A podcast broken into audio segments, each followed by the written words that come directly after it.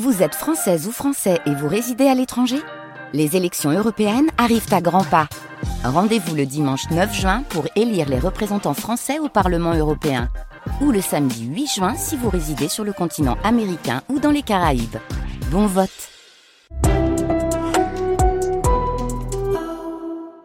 France Inter.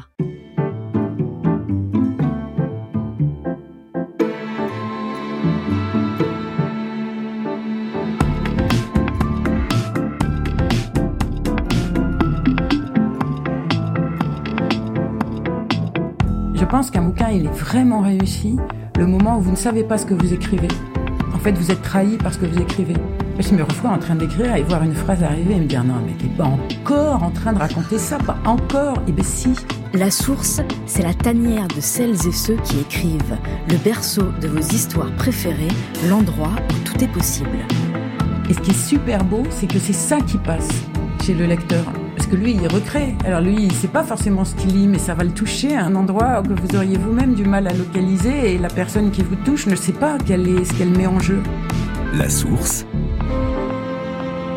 Cécile Coulon sur France Inter.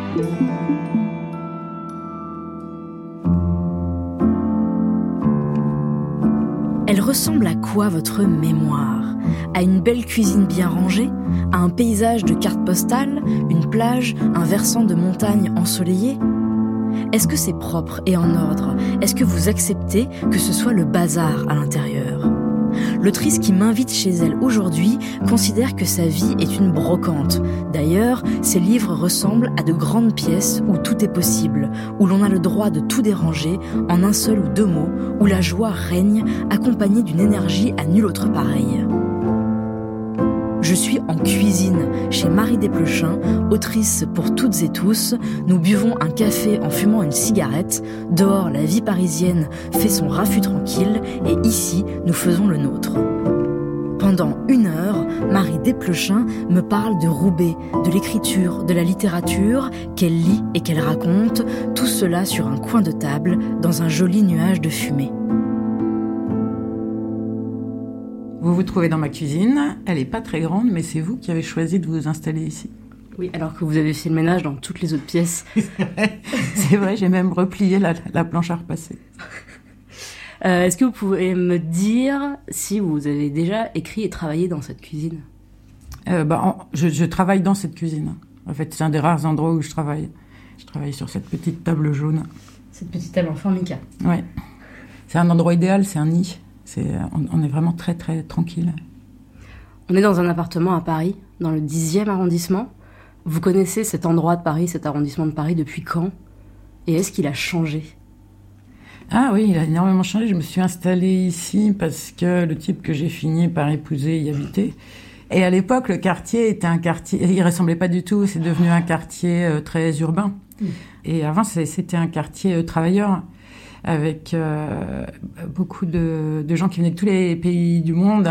C'était vraiment, euh, c'était vraiment très marrant. Alors ça reste assez marrant et c'est un quartier qu'on peut pas euh, qu'on peut pas domestiquer complètement parce qu'elle est proximité de la gare du Nord et de l'Est et ça y a rien à faire. Ils n'arriveront jamais à, la, à, faire en sorte que les gens n'arrivent pas par ces gares et ne traînent pas dans la ville. Et en revanche, il y a de, de moins en moins d'anciens travailleurs. C'est un ancien quartier de fourreurs, c'est un ancien quartier de presse. C'est un quartier où il y a beaucoup de théâtre aussi. C'est un quartier qui est riche d'une histoire euh, merveilleuse. Et puis j'y suis depuis très longtemps.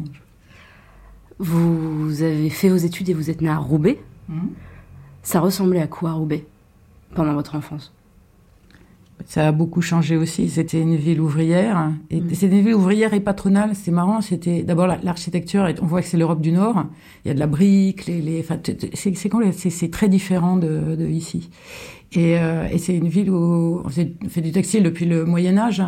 C'est une très très longue tradition de, de gens qui, qui travaillent. C'est énormément développé avec les révolutions industrielles et qui est tombé dans, dans, un, dans une spirale de, de, terrible avec la désindustrialisation. Et ça, donc moi, je l'ai vu. Mmh.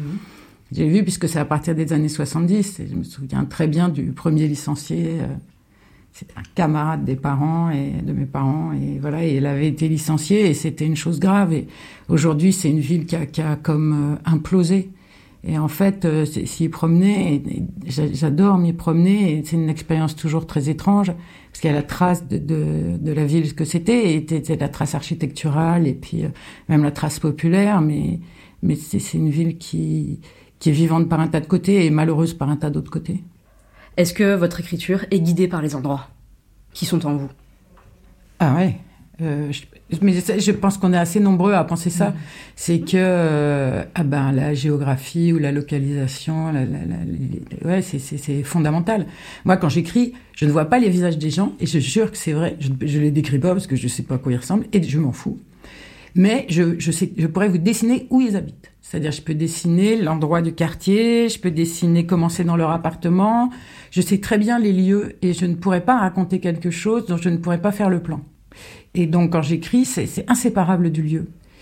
Et alors, est-ce que c'est lié au lieu que je connais? Oui, mais c'est pas lié au lieu que j'affectionne forcément. L'histoire de la banlieue parisienne, par exemple, c'est une histoire qui est fascinante mmh. et ça m'a toujours beaucoup intéressé. J'ai vécu à un moment à Drancy, c'était pas la meilleure période de ma vie. Et ces lieux-là, j'ai écrit des histoires qui se passent là-dedans, et en fait, c'est le lieu qui porte l'histoire, c'est le lieu qui est héroïque.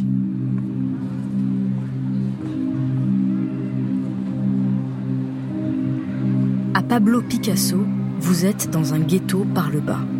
Il faudrait être un menteur ou un ahuri pour ne pas le voir. Les gens n'ont pas la même couleur de peau. Leur peau est noire, bistre, ocre, ivoire, blanc pâle. Une foule d'éléments distingue les majoritairement riches des majoritairement pauvres. Les vêtements, les accessoires, l'expression du visage, le maintien du corps, les langues. Mais le premier, c'est la peau. On peut rêver du jour où la couleur de la peau n'évoquera plus que la pigmentation. Pour le moment, elle parle d'histoire, d'économie, de politique. Elle tient des discours assourdissants au point de rendre tout le reste inaudible. La peau parle de l'arrivée des travailleurs d'Afrique du Nord, puis d'Afrique noire, puis du sous-continent indien, puis d'Extrême-Orient, leur installation dans un pays qui avait besoin de main-d'œuvre, la naissance de leurs enfants, de leurs petits-enfants.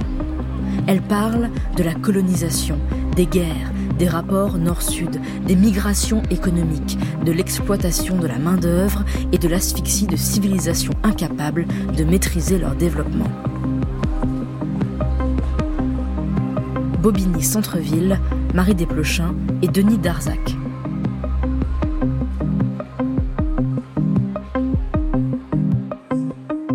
Est-ce que vous vous sentez euh, appartenir à des lieux? Ou pas du tout Ah si, je me sens énormément appartenir. Alors là, même, je peux dire, j'appartiens au, bah, au, nord, bien sûr, et mhm. c'est sur ce nord-là, euh, ah, voilà, tout le nord me va bien, hein, mais, mais la métropole, euh, Roubaix, Tourcoing, Lille et toutes ces villes, c'est une grosse métropole.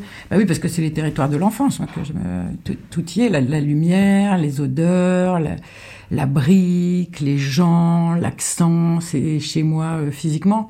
C'est vraiment des, des, traces qui sont inscrites en vous euh, de manière incroyablement sensuelle. Donc c'est parce que dans le Nord, je sais que l'accent, les gens, le visage des gens, prendre le métro, je sais immédiatement que je suis chez moi. C'est marrant à dire. Hein. Même si la population peut penser qu'elle a un peu changé, mais dans le fond, non, c'est le pays qui fait les gens, pas les gens qui font le pays.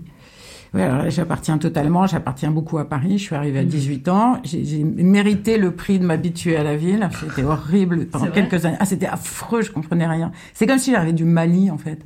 Je ne comprenais, je ne comprenais pas comment ça marchait. C'était horrible. En fait, j'ai débarqué, j'étais amoureuse d'un type qui m'a évidemment largué juste avant que j'arrive. J'avais 18 ans. Et, euh, et, mais je, ne connaissais pas du tout la ville. J'étais allée une fois avec mes parents, une ou deux fois. C'est-à-dire, je ne savais pas prendre le métro. Je n'avais aucun repère. Pendant un an, les gens me disaient tu vas au cinéma, je ne savais pas où étaient les cinémas. Donc c'était extrêmement hostile comme environnement parce que c'était complètement inconnu.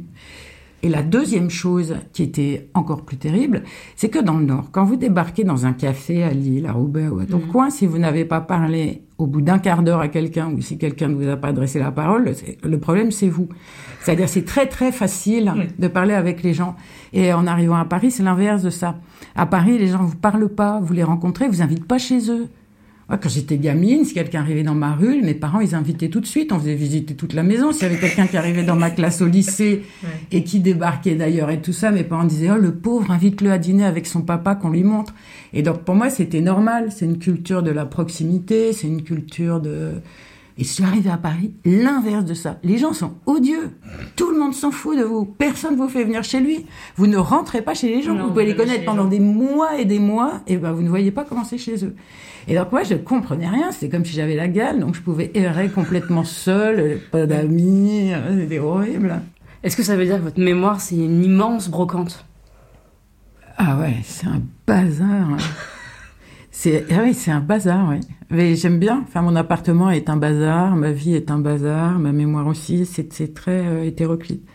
Quelquefois, j'ai très très peur. Perdre la mémoire, ce serait, enfin, ce qui arrive à tout le monde. hein. Mais c'est tout, tout ce qui est rangé dedans, c'est ou alors faudrait que je le mette dans des cahiers, mais ce serait perdu quand même. Et puis je sais pas qui ça intéresserait. Mais euh, oui, bien sûr, oui, un bazar. Oui. Et j'aime bien les, les poètes en bazar aussi. Parce que je pensais, je parlais avec une fille, euh, j'étais invitée à l'anniversaire d'une copine et elle était là. Et euh, on a à peu près le même âge. Et on a en commun d'avoir appris et de réapprendre régulièrement la chanson du mal-aimé d'Apollinaire. Voilà. Qui est difficile à retenir parce qu'il n'y a, pas de succession logique sauf dans quelques passages intérieurs du poème et qui fait 60 strophes. Et euh, donc, je conseille à tout le monde, c'est un très bon exercice. Et Apollinaire, c'est un bazar. Et je pense que ce que j'adore chez lui et qui fait de, un poète favori, c'est ce côté bazar. Voie lactée, ô sœur lumineuse des blancs ruisseaux de Canaan, et des corps blancs des amoureuses, nageurs morts, suivrons-nous Daon ton cours vers d'autres nébuleuses Regret des yeux de la putain, et belle comme une panthère. Amour, vos baisers florentins avaient une saveur amère qui a rebuté nos destins. Ses regards laissaient une traîne d'étoiles dans les soirs tremblants. Dans ses yeux nageaient les sirènes, et nos baisers mordus, sanglants, faisaient pleurer nos fées marraines. Mais en vérité, je l'attends, avec mon cœur, avec mon âme. Et sur le pont des reviens-temps, si jamais revient cette femme, je lui dirai, je suis content.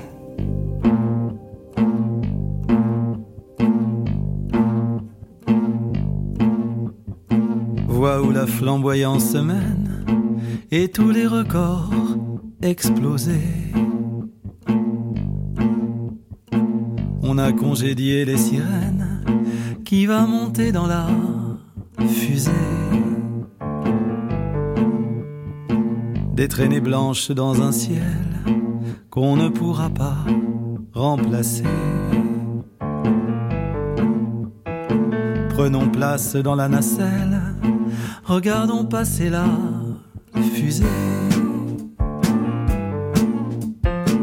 Par en dessous, si on savait combien de vagues et de.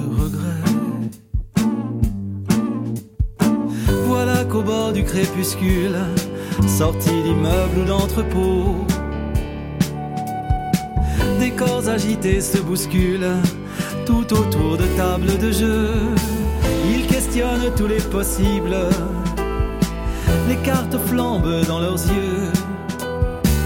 De regarder les autres vivre vous ôte parfois tous les mots. Derrière tout ça, si on savait combien de vagues et de regrets, des nuées d'intention sommeil, peut-on ne pas les réveiller? Peut-on renoncer à l'envie de défendre une grande idée? Plus haut des planètes s'inquiètent on y a entendu respirer. Armageddon est en retard, mais il ne devrait pas tarder. Si au final on décomptait toutes les vagues, tous les regrets, mais non, pas de marée, dépensée sans aller-retour.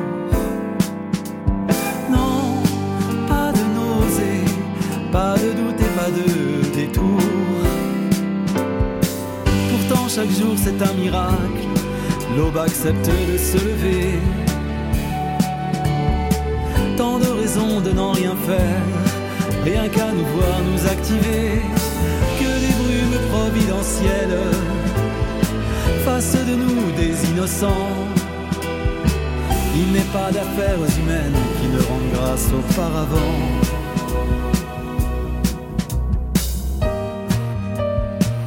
Au moins tout ne reposait.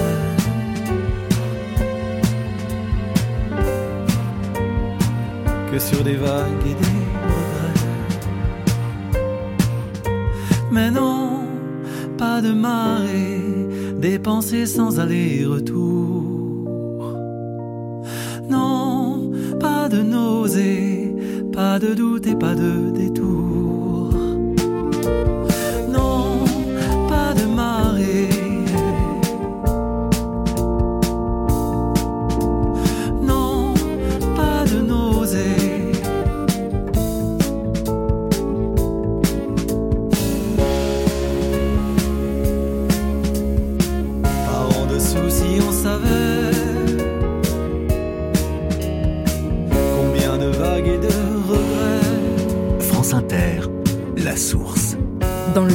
arrondissement de la capitale, Marie Desplechin me raconte sa ville natale, Roubaix, sa découverte de Paris et ses premières histoires. Alors j'ai des souvenirs exquis de ma mère et on devait pas être grand parce que je me souviens la chambre où, où habitaient mon petit frère et ma petite sœur, ils étaient encore bébés. Ma mère nous lisait Uburois. Et donc il y avait euh, Oura Cornezocu, le père Ubu, merde. Et je, me souviens de nous sautant sur le lit en hurlant de joie. Ça c'était un très bon souvenir. Et, euh, et j'ai des très bons souvenirs aussi d'un été où je devais avoir une dizaine d'années et mon père lisait pendant les vacances. Il y a eu un certain nombre de vacances où il nous a lu des livres. Et, et ce mois d'août-là, il nous a lu euh, l'histoire d'Angleterre de Mauroy et euh, James et la grosse pêche avec le même enthousiasme et même enthousiasme partagé. Et je me souviens aussi d'un autre truc, alors qui n'a pas vraiment à voir, mais qui a à voir. Je me souviens de, la de la découverte de la magie d'inventer une histoire. Je n'inventais pas des histoires et les gens qui inventent des histoires pour leurs enfants, je pense pas que c'est. Enfin bref, moi je l'ai jamais fait. Mais il me parlait de- d'une un personnage. Je ne savais pas que c'était un personnage qui s'appelait l'abominable Adélaïde.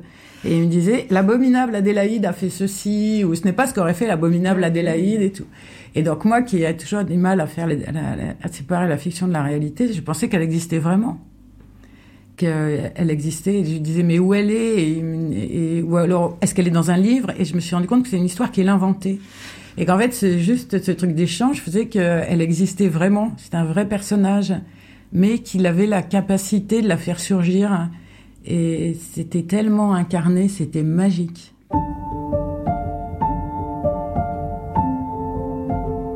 Certaines grandes personnes ont oublié qu'elles ont été enfants. Elles ne se souviennent plus de leurs aventures d'autrefois, de leur bonheur, de leurs malheurs, petits et grands. D'autres, en revanche, se souviennent très bien. Elles se rappellent même qu'un jour, quelque chose a changé, et les a changés. Il pouvait s'agir d'un événement terrible et difficile à vivre, ou d'un tout petit pas grand-chose, un presque rien. Parfois, c'était comme si le monde s'écroulait. D'autres fois, c'était comme si un monde apparaissait. L'enfance ne s'efface pas, jamais. Qu'ils se souviennent ou pas, tous les hommes et toutes les femmes ressemblent à celui et celle qu'ils ont été quand ils avaient 2, 5, 10 ou 12 ans. Leur enfance n'a pas disparu, elle s'est transformée avec l'âge, elle s'est épanouie. Préface du livre Enfance, coécrit avec Claude Ponty.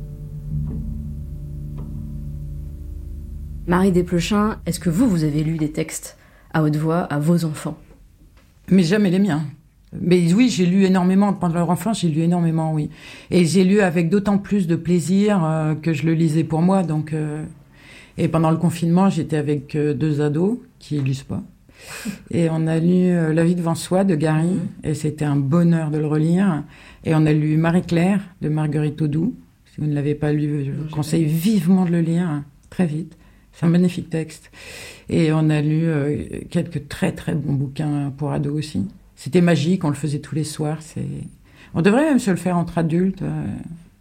Mon père lit souvent à ma mère. Aujourd'hui encore. Est-ce que c'est important de relire des livres Et est-ce qu'on peut être déçu par un texte qu'on a adoré la première fois?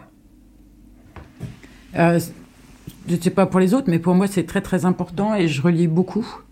Je relis même énormément. Et il y a des livres qui résistent et il y a des livres qui résistent pas. Et, et c'est pas grave quand ils résistent pas parce que vous pouvez retrouver. Euh, vous vous rendez compte que en fait c'est de l'ado, mais mais que vous savez pourquoi vous l'avez aimé à ce moment-là. Vous savez pourquoi vous aviez tellement besoin de le lire. Et donc c'est jamais une totale déception, mais après on, peut s'en séparer. En revanche, euh, ce qu'on relit et qui tiennent, ce qui est merveilleux, c'est qu'ils changent à chaque relecture. Ça c'est vraiment magique, quoi.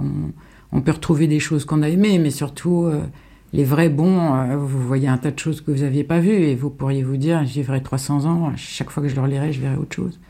Enfin, c'est ce que vous y amenez aussi, hein, puisque la lecture, c'est le lecteur qui fait le livre. Hein, c'est vraiment, c'est vous qui faites tout. Le livre, c'est une proposition et c'est vous qui l'apportez.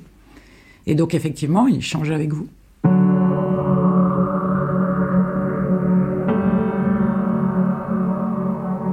Marie-Claire est le roman de Marguerite Audoux, une couturière de 47 ans, à demi aveugle, que l'on prétendit illettrée. Le récit de son enfance de bergère orpheline en Sologne lui valut le prix Femina en 1910. Au mois de décembre, les vaches restèrent tout à fait à l'étable. Je croyais qu'il en serait de même des moutons mais le frère du fermier m'expliqua que la Sologne était un pays très pauvre et que les fermiers ne récoltaient pas assez de fourrage pour nourrir toutes leurs bêtes. À présent, je m'en allais seul, le long des prés et dans les bois. Tous les oiseaux étaient partis. Le brouillard s'étendait sur les terres labourées et les bois étaient pleins de silence.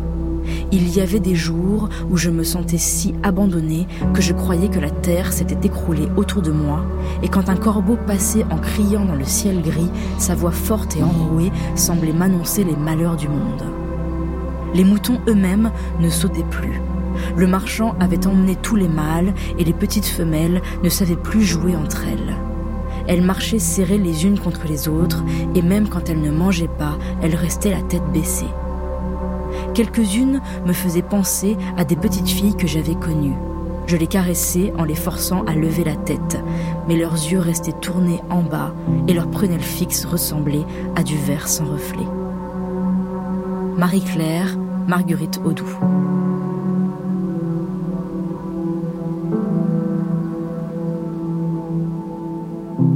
Marie Desplechin, est-ce que vous vous souvenez de la première histoire, ou en tout cas de vos premiers écrits? Est-ce qu'il y a eu des, journaux, des poèmes, des petites histoires? Ou est-ce que c'est venu bien après? Ah non, c'est venu tout le temps. En fait, c'était là tout le temps. Ah Parce que dès qu'on a l'outil en main, on voit très bien à quoi il peut servir. Hein. Donc, euh, je, oui, je faisais des poèmes, des poèmes pour les anniversaires des uns et des autres. C'est toujours le cadeau le moins cher et le mieux venu.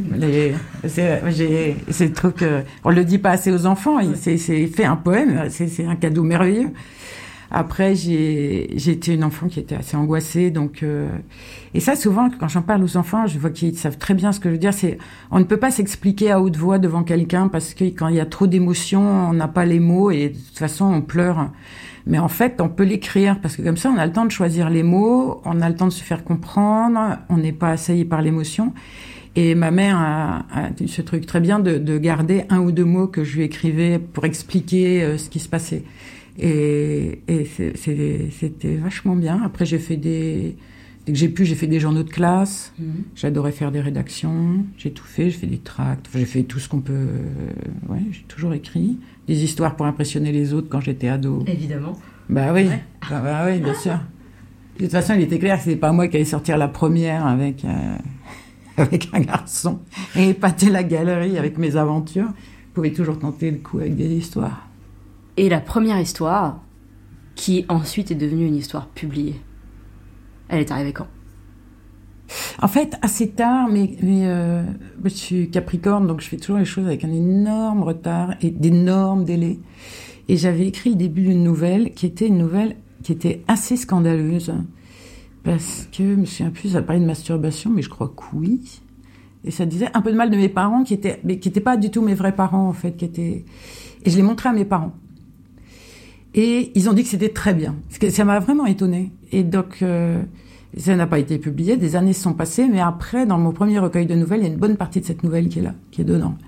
Donc, euh, bah voilà, c'était le premier truc qui ressemblait à quelque chose. Pour ma première lecture publique, je résolus de tenter ma chance avec un public difficile. Je choisis ma mère. Je l'attrapais un matin au saut du lit, encore attablée prenant son petit déjeuner, mâchonnant sa tartine. Elle fut parcourue d'un frémissement craintif quand je lui annonçai que j'entendais lui lire un poème de mon cru. Mais le souvenir de mes notes en maths physique devait la rassurer. Elle s'adossa au banc de la cuisine avec un regard de victime. Droite debout, plantée en face d'elle et les yeux fixes, je déclamais. Les yeux longs, yeux de la folie et les sanglots dans leur sillage. Aux confins élagués de mes cris, paroxysme, dernier rivage, perdu, perdu pour un pari sur la mort d'un grand mirage. Souvent, j'ai désiré souvent une amie au sein lourd, marbré, caresser son dos ruisselant, magique, au sexe grave et bleuté, amant blessé, meurtri, amant, lointaine, lointaine éternité. L'hécatombe des ondines, dans les fleuves de nos désirs, a laissé l'eau noire et saline, les fées ne savent plus jouir, les mains glacées d'un androgyne signent le pacte du plaisir. J'avais lu d'une voix nette et posée. Je me tus. J'attendis. Suivit un silence interminable. Puis ma mère se décida à se lever de son banc, drapée dans sa robe de chambre vieux rose, le visage révolté. On n'est jamais au bout de ses surprises, dit-elle un ton trop haut en passant une main théâtrale dans ses cheveux défaits. Je ne savais pas encore que ma fille était Gwyn. Misère, maldonne et contresens. Je m'étais préparée à un certain nombre de réactions vives de la part de mon public, mais je n'avais pas prévu celle-là.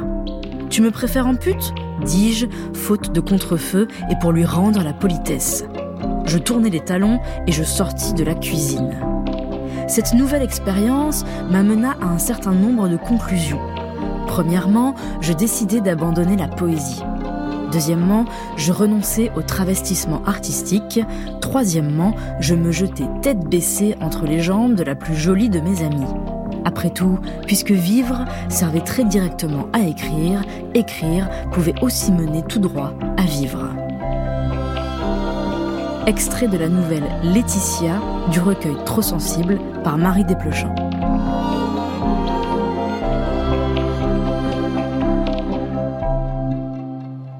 Quand vous arrivez à Paris et que vous faites euh, une école de journalisme, euh, comment cette forme d'écriture, qui est un peu différente, enfin on l'imagine différente euh, quand on l'apprend dans une école, de la fiction, de la poésie et de la fiction magique, comment vous arrivez à opérer cette espèce de liaison entre toute la littérature que vous avez en tête, les histoires que vous avez en tête, et l'école de journalisme Alors, avant cette école, donc j'avais fait une cagne, et après j'avais fait la fac. Mhm. J'avais fait, euh, alors j'ai fait du latin, du grec et de la littérature médiévale pour être sûr de bien me pourrir la vie en fait. J'étais pas très bonne en latin au départ, donc euh, c'était un, gros challenge.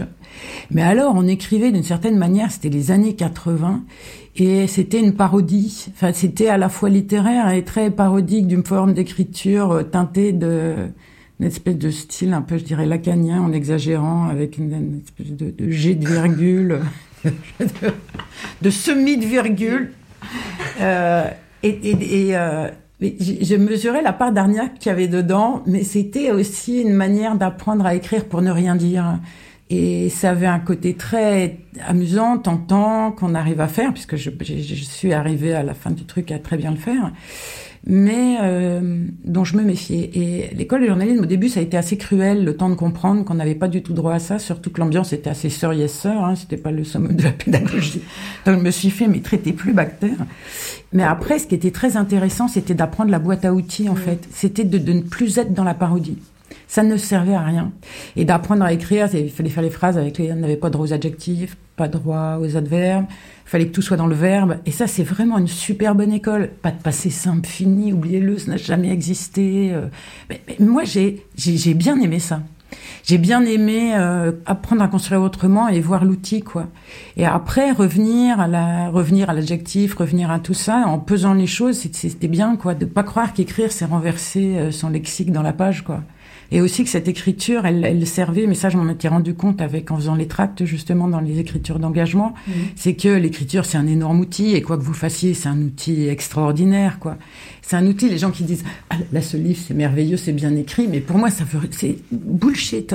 C'est pas bien écrit. Ouais d'accord. Enfin c'est pas là que ça se passe. Et après il y a vraiment une conjonction entre entre certaines formes d'émotion qui est la vôtre, que vous arrivez à maîtriser et tout, et votre manière de l'exprimer d'une manière où il n'y a rien à faire, c'est un outil. Vous voyez, j'ai pas une conception euh, comme si c'était divin ou d'instinct, mm. l'écriture. C'est un, voilà, c'est une machine. Et après, dans cette machine, il peut y avoir des miracles. Mais la machine tout seul, euh, rien. Marie Desplechin, pour habiller cette émission, vous avez choisi un morceau musical. Quel est ce morceau et pourquoi l'avez-vous choisi J'ai choisi Pookie de Aya Nakamura. Je vous conseille de bien l'écouter et après je vous conseille d'essayer de comprendre ce qu'elle dit et de voir comment elle se débrouille avec les mots.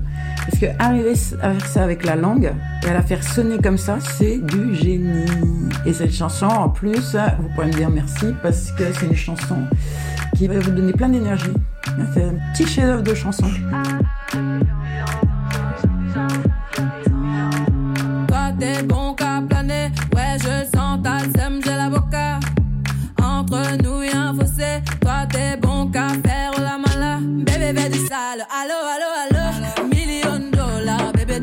Ça. Bébé du sale, allo allo allo, million dollars, bébé tu veux ça. J'suis gang, oh game, boy ne joue pas bang bang bang. J'suis gang, oh game, boy ne joue pas bang bang bang. Bla bla bla bla pouki. Ferme la porte à la pouki dans le side. Bla bla bla bla pouki. Ferme la porte à la pouki dans le sas.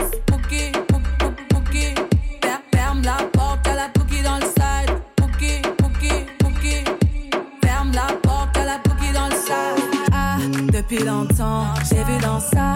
Depuis longtemps, j'ai vu dans ça. Depuis longtemps, ah, ah, j'ai vu dans ça. Bye bye, j'ai pas besoin de bye bye. J't'ai barré fort, là j'ai pas le time pour toi. J't'ai barré fort, là tu fais trop d'efforts. C'est bye là, c'est pour les mecs comme ça. Ta clé pour des pipettes, ça va claquer. Pour des pipettes, ça va claquer, crack. Pour les bombes, ça va grave qu'écra. J'crois que c'est leur ding dong. J'suis. Ne joue pas bang bang bang. J'suis gang, hors game. Boy ne joue pas bang bang bang. Bla bla bla pouki. Ferme la porte à la dans le pouki. Ferme la porte à la dans le. Ah, depuis longtemps, j'ai vu dans ça. Depuis longtemps, j'ai vu dans ça. Depuis longtemps, ah, ah, j'ai vu dans ça. Bébé veut du sale, allo, allo, allo. Bébé tu veux ça. Bébé veut du sale, allo, allo, allo. Million dollars, bébé tu veux ça. Oh c'est chaud là, oh. Oh c'est chaud là. Oh c'est chaud là, oh. Oh c'est chaud là. Ah, depuis longtemps, j'ai vu dans ça. Depuis longtemps, j'ai vu dans ça. Depuis longtemps, ah, ah, j'ai vu dans ça. Ah, depuis longtemps, j'ai vu dans ça. Depuis longtemps, j'ai vu dans ça. Depuis longtemps, ah, ah, j'ai vu dans ça. France Inter, La Source, Cécile Coulon. Marie Desplechin avait replié la table à repasser pour m'accueillir dans son salon, mais finalement, nous nous sommes installés dans la cuisine. Ici, elle m'explique ce qui est indispensable pour écrire. Qui est indispensable, c'est que je puisse être dans un terrier. Et euh, ce terrier, la cuisine est un bon terrier. Par exemple, j'ai du mal à me mettre à, à l'é- à écrire dans un endroit inconnu. J'envie énormément les gens qui écrivent dans des trains. Moi, dans un train, je dors, hein, ou je lis, ou j'écoute un podcast, mais je peux pas écrire, ou alors je peux faire un truc mécanique, quoi, corriger, ou, mais je peux pas inventer. Et j'ai besoin d'être euh, complètement euh, rassemblée. C'est pour ça que j'arrive pas à avoir de bureau. parce que j'ai pas un endroit qui est une niche ailleurs euh, que, cette cuisine. Euh, voilà, il y a ça. Et après, une bonne dose d'angoisse aussi, parce que avant que vous n'arriviez, je me disais, mais pourquoi elle vient m'interroger Je suis pas un écrivain, et deux, je sais pas le faire. Et, et en fait, euh, c'est ne pas y être arrivé. Et à un moment, quelque chose s'est passé jusqu'à maintenant, dont il est probable, bien sûr, que ça ne se reproduise plus jamais, fait que bah, on, arrive à écrire une chose, mais c'est jamais simple en fait. Ça, ça, repose beaucoup sur de l'insatisfaction, pour, enfin pour moi en tout cas, l'insatisfaction, le fait de plus croire du tout en moi, de, de, de, voilà. Vous avez beaucoup publié, ça veut dire que très souvent vous avez eu la sensation de ne pas y arriver. J'ai pas l'impression d'avoir tellement écrit. Vous savez, quand je quand je réfléchis, je me dis mais en fait euh, j'ai rien écrit. Ou alors après, les gens disent vous avez écrit beaucoup de livres. J'ai beaucoup de livres très petits. C'est vrai, c'est vrai, ils sont petits. Exactement. Et s'ils étaient rassemblés, en, s'ils étaient rassemblés, j'aurais beaucoup moins écrit. Ça semblerait beaucoup plus euh, modeste comme écriture. Donc non, moi j'ai pas le sentiment que j'écris beaucoup. J'ai pas le sentiment que j'écris beaucoup. Comment naît une histoire Est-ce qu'elle est là avant vous l'histoire? Euh, elle, est là, mais de manière euh, non dite. Hein. C'est-à-dire, elle se, ça c'est vraiment clair pour tout le monde, je pense. Elle se construit bien avant euh, que vous vous mettiez à écrire. J'ai dit ça souvent aussi quand je vais voir des gosses dans les classes et, et souvent les ateliers d'écriture, ça me semble complètement absurde. Alors voilà, vous êtes, vous allez écrire maintenant là-dessus, vous avez une heure, mais écrire au secours, quoi. Bah, il me semblerait très légitime de dire, eh ben, écoutez, non, euh, voilà, c'est quelque chose qu'on, je n'y arrive pas, ok, c'est très. Donc en fait, ce que je fais souvent, c'est une semaine avant, je dis, je leur dis et je dis, ce n'est pas la peine d'y penser, vous allez y penser malgré vous, ça va se penser en vous pour la semaine prochaine. Et voilà. Et souvent, c'est ce qui se passe. C'est plus simple. C'est plus simple. Il y, a, cette gestion du temps qui est, qui est euh, très particulière. Une bonne partie de, de, du temps de l'écriture se passe à faire la sieste ou à avoir l'air de rien faire ou à repasser. Ou... Dans cette cuisine, il y a un petit personnage mm -hmm. qui est un Pokémon qui s'appelle Ronflex, qui m'a été donné par mes enfants. à qui j'ai expliqué oui, que faire la sieste fait partie du travail. C'est ce que je pense sincèrement. Hein, c'est alors d'autres gens disent, la, enfin, la, ça peut être la marche, ça peut être n'importe quoi mmh. d'autre. Mais c'est tout ce moment-là où les choses se constituent. Après, ça n'empêche pas le vrai boulot quand vous vous y mettez ou un truc arrive, vous l'attrapez et puis après vous forcez à construire. Euh, il y a quand même, euh, ouais, il y a quand même tout un travail très volontaire hein, derrière. Mais euh, ce, ce, travail volontaire suffit pas. C'est très possible de se mettre à table et écrire 40 000 signes dans la journée, 40 000 signes de daube absolue. Ça c'est vous pouvez tout jeter après. Ça vous est déjà arrivé de jeter ouais, 40 000 signes? Ah bien sûr, ah bien sûr. Est-ce que vous pensez que c'est un passage obligé? Oui, même en faisant un article de journal par exemple, ou en faisant un texte, je sais pas, sur un autre auteur, ou je fais, je commence par faire le mauvais. Je le fais entièrement ou presque entièrement, et une fois que je l'ai fait, je regarde et je me dis ah oui c'est à chier. Donc je recommence et là c'est bon. Enfin, le meilleur des cas, c'est bon. Mais il ne se passe pas une fois sans que j'ai fait une mauvaise version de ce qui devait devenir une, une meilleure version. Il faut aller, il faut explorer l'impasse. Est-ce que vous préférez aller voir euh, des gamins, comme vous dites, dans des classes, ou euh, les parents des gamins dans des librairies? Euh, Les gamins dans les classes, hein, il n'y a pas de doute. Il arrive que ce soit des rencontres qui sont pas, voilà, qui sont normales. J'ai jamais raté. Et même quand on s'engueule, ce qui est arrivé plus d'une fois. Euh, mais euh, très souvent, il arrive qu'on sorte de ces expériences avec un sentiment de plénitude que moi je n'ai nulle part ailleurs. C'est rien n'égale le sentiment de plénitude euh, à la fin de ce travail. C'est merveilleux. C'est une déclaration de confiance. J'ai confiance en vous, les enfants, les adolescents, tous ceux qui habiteront le monde à venir et qui n'ont pas encore l'âge de voter. J'ai trois raisons pour cela. D'abord, vous êtes équipé d'un cerveau rapide et souple, nécessaire pour acquérir les savoirs dont vous avez besoin. Ensuite, vous avez une grande capacité d'empathie. Vous partagez naturellement les émotions des autres et vous êtes particulièrement sensible à l'injustice. Enfin, vous n'êtes pas entré dans la société des adultes, qui impose une quantité d'habitudes, de désirs et de craintes plus ou moins raisonnables. Bref, je crois dans le plus d'intelligence, de compassion et de créativité que vous détenez. J'admets qu'il vous manque encore des connaissances, des aptitudes et quelques centimètres pour prendre les choses en main. Mais je trouve très regrettable que les vieux se privent de vos avis et de vos émotions, surtout aujourd'hui. Vous vivez dans un monde qui change énormément, gravement, définitivement.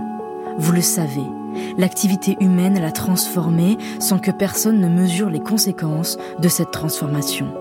D'un côté, les conséquences merveilleuses sur la santé, le confort, le savoir.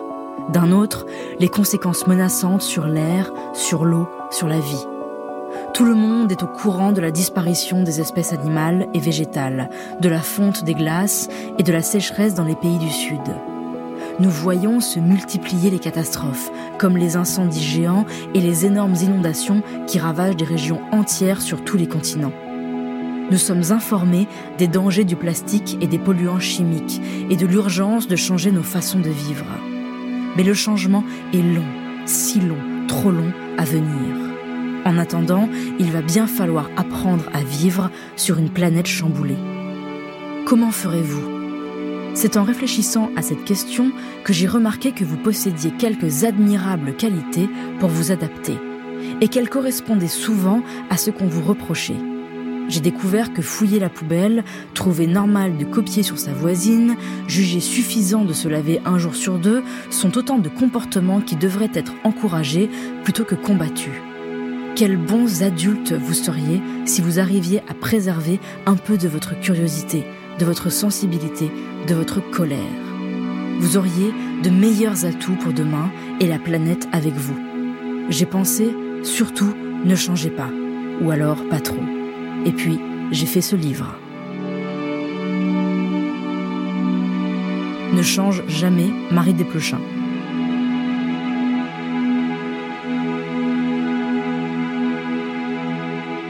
Il y a des années, euh, il y a une euh, autrice, Fred Vargas, qui m'avait donné un conseil et qui m'avait dit si tu as une, histoire, tu ne prends pas de notes, tu vas dormir, et le lendemain matin, si ton histoire, elle est toujours là, c'est que tu peux y aller. Il y a ce truc du sommeil et de laisser euh, des, fictions euh, se construire un peu toutes seules, c'est-à-dire de faire aussi confiance à la pensée et à la fiction. Est-ce que vous êtes d'accord qu'il faut aussi, même si on a l'impression qu'on va pas y arriver, faire confiance à ce qu'on a à l'intérieur de soi, sans savoir exactement ce que c'est Bah sinon c'est pas la peine. Moi, souvent ce que je me dis, c'est euh, pourquoi ça plutôt que rien? Parce qu'en fait, des bouquins, il y en a énormément, et il y en a énormément qui sont très très bien. Mais non, et pourquoi ça plutôt que rien? Et pourquoi ça C'est si ça vous est nécessaire? Et moi, je me dis, mais pourquoi prendre des notes sur n'importe quelle idée qui me passe par la tête? En fait, si c'est important, c'est là ça va être dans, c'est dans le disque dur et à un moment ça va se faire avec cette nécessité. Alors pourquoi je vais l'écrire? Parce que moi j'ai besoin de l'écrire parce que voilà c'est c'est un côté bon pour moi et euh, ou alors parce que je pense que ça peut intéresser ou ça voilà c'est c'est quelque chose que, que à ce moment-là ça aura une raison d'être. Mais euh, c'est pour ça que je suis incapable de faire une vraie série, en fait. Je fais des bouquins et à la fin, l'éditeur, il dit, ouais, ça peut faire une série. Oui, ok, ça fait une série, très bien. Et les gosses disent, est-ce que vous allez faire un autre tome? Je n'ai malheureusement rien à dire. Parce qu'après, ça devient technique. Une autre chose hein, qui est liée à ça, c'est que je pense qu'un bouquin, il est vraiment réussi le moment où vous ne savez pas ce que vous écrivez. Et ça, ça m'est arrivé extrêmement souvent. Et je pense que c'est, c'est que, euh, en fait, vous êtes trahi parce que vous écrivez. Et c'est aussi un des sujets peut-être de l'angoisse des gens quand ils écrivent, c'est que quand ils vont se relire, à un moment, ils vont se rendre compte de ce qu'ils ont écrit. Il n'était, pas ce qu'ils voulaient écrire, mais d'autres choses sont passées. Et je me revois en train d'écrire et voir une phrase arriver et me dire non mais t'es pas encore en train de raconter ça, pas encore. Et eh ben si, parce que c'est ça, c'est ça qui, qui vous occupe. Et ce qui est super beau, c'est que c'est ça qui passe chez le lecteur. Parce que lui, il recrée. Alors lui, il sait pas forcément ce qu'il lit, mais ça va le toucher à un endroit. C'est pour ça qu'on peut aimer des très mauvais livres aussi. Parce que vous allez être touché à un endroit que vous auriez vous-même du mal à localiser et la personne qui vous touche ne sait pas que ce qu'elle est, ce qu'elle met en jeu. C'est ça super beau ce côté euh, un peu euh, magique de l'écriture. Et moi, j'ai une bonne histoire, enfin, ça, qui est une histoire que j'ai racontée, mais que je ah raconter aussi. Avec Françoise de Beaune. Quand j'étais gamine, elle a écrit trois bouquins pour enfants. Et complètement par hasard, à la bibliothèque municipale, je suis tombée sur deux de ses bouquins qui s'appelaient Chevrette et Virginie et l'autre l'Amazone bleue et qui sont des romans de cap et d'épée avec des héroïnes. Donc, Virginie, dans l'Amazon Bleu, il y en a deux autres. Apparemment, c'est conventionnel, ça se termine par des mariages à la fin. Euh, elle-même étant noble, elle était totalement euh, anarchiste. C'était un génie, Françoise Daubonne, j'imagine, vous avez une petite idée.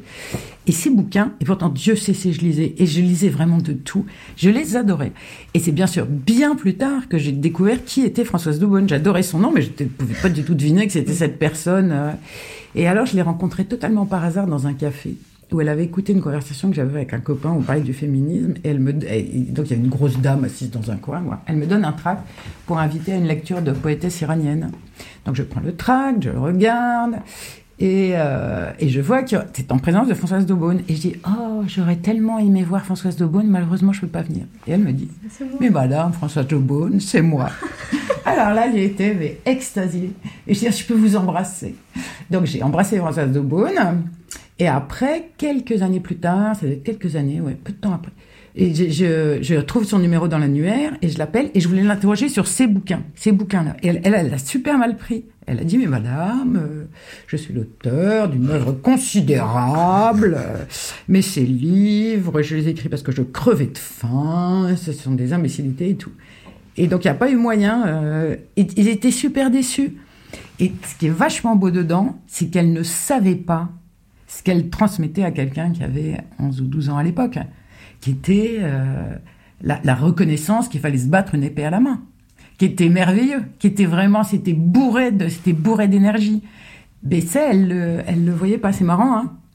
Je pense que c'était pas assez de confiance dans l'enfance non plus, ou pas assez de confiance dans l'écriture. Est-ce que vous, vous vous rendez compte de ce que vous transmettez à des enfants de 11-12 ans? Mais pas du tout, mais j'y pense pas une seule seconde. Après, ils gens disent, vous avez un message. Non, il n'y a pas un message. Il y a, moi, il y a les trucs, euh, voilà, c'est les trucs dans lesquels je crois. Euh, tout ce que je fais, tout ce qu'on dit a un message. Donc, bien sûr, c'est dans les bouquins. Mais après, il y a bien d'autres choses qui sont dedans. C'est le, c'est qu'on n'est jamais compris par les adultes. Mm. C'est tous ces trucs-là. C'est qu'on est souvent seul, que si on se bat pas, on n'y arrivera pas, euh, et que ça vaut le coup de se battre. C'est des choses comme ça. Mais ça, ça peut partir de moi. 1er octobre, avant dîner. Tous les gnomes de la planète comptent leurs sous. Le plus grand magicien de tous les temps va passer pour sa quête annuelle.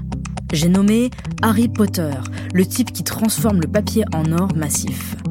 Sophie la parfaite, dite aussi sœur cadette ingrate, se prépare activement à célébrer.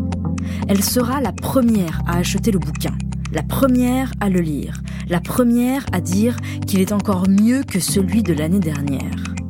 Dommage qu'elle entre juste en sixième, elle n'a pas assez de vocabulaire pour se le taper en anglais.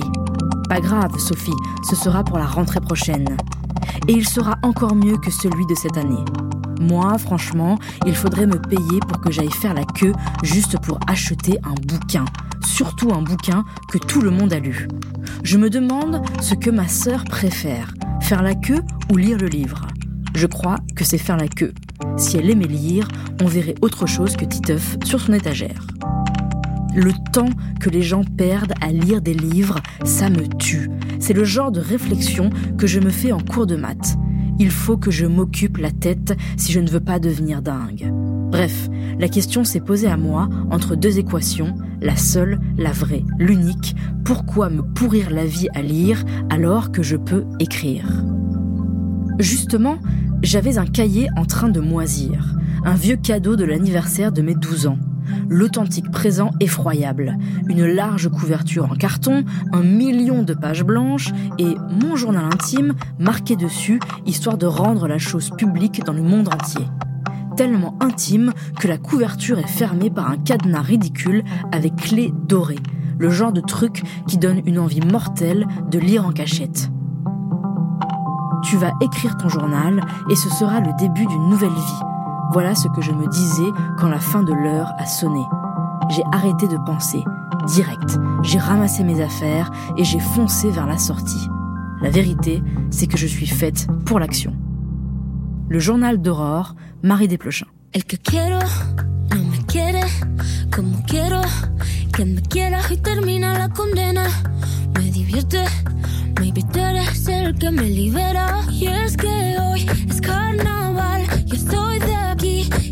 De aquí y tú eres de allá. Lo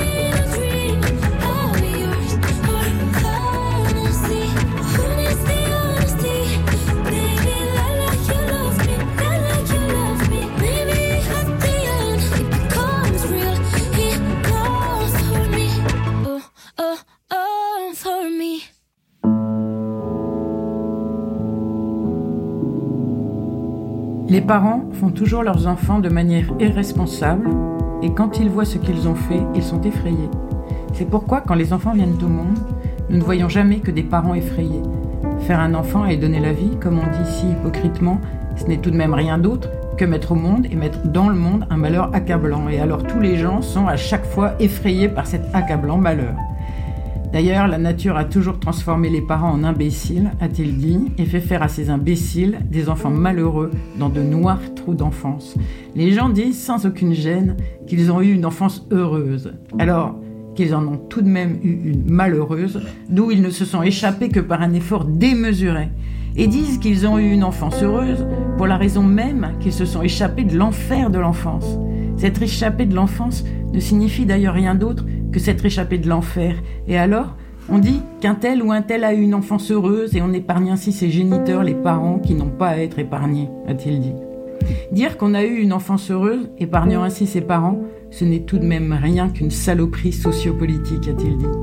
Nous épargnons nos parents au lieu de les accuser toute notre vie du crime d'engendrement d'êtres humains, a-t-il dit hier. Pendant 35 ans, je suis resté enfermé par mes parents dans le trou de l'enfance, a-t-il dit. Pendant 35 ans, ils m'ont opprimé par tous les moyens dont ils disposaient. Ils m'ont torturé avec leurs méthodes épouvantables. Je n'ai pas à avoir les moindres égards pour mes parents. Ils ne méritent pas les moindres égards, a-t-il dit. Ils ont commis deux crimes à mon endroit, deux crimes très graves, a-t-il dit. Ils m'ont engendré et ils m'ont opprimé. Ils m'ont engendré sans me consulter. Et quand ils m'ont eu engendré et précipité dans le monde, ils m'ont opprimé. Ils ont commis à mon endroit le crime d'engendrement et le crime d'oppression. Et ils m'ont poussé dans le trou noir de l'enfance avec la plus grande brutalité parentale possible. Marie Desplechin, de quel livre est extrait ce que vous venez de lire? C'est extrait de Maîtres anciens de Thomas Bernhardt. Et pourquoi vous avez choisi euh, cet extrait-là et ce livre-là? Eh ben parce que je, je lisais ce bouquin il y a pas longtemps, regardez, il est cornu. Et parce que euh, quand j'ai des moments de doute ou je suis un petit peu déprimée, euh, et ben je vais chercher un des vieux de Thomas Bernhardt, euh, plus ou moins bien traduit d'ailleurs. Et ça me met en joie. Il y a des gens qui disent que Thomas Bernhardt les déprime. Je ne comprends pas pourquoi il les déprime. C'est le type le plus revigorant que je connaisse. Et personnellement, je suis pas forcément, je suis pas d'accord avec cette histoire de l'enfance, euh, mais je trouve que la colère, la rage, la, il, il est, c'est absolument sans limite. il devrait être donné sur ordonnance de Marie Bernhardt. Ça fait à peu près une heure qu'on parle ensemble de l'écriture. On sait un petit peu d'où vient votre écriture. Est-ce que vous savez où elle va vers l'oubli, comme la plupart de ce qui est écrit, je crois. Si les gens lisent encore, hein, ce qui n'est absolument pas sûr, parce qu'avec le changement, euh, les changements anthropologiques qu'on est en train de vivre, euh, non, je sais pas. Bon, on a pas besoin d'aller quelque part, on va ensemble, on chemine tout doucement euh, vers la fin, euh, les mois. On m'aura accompagné toute ma vie, c'est super. C'est un très très bon moyen de, de s'inscrire quelque part dans le monde. Je suis vernie.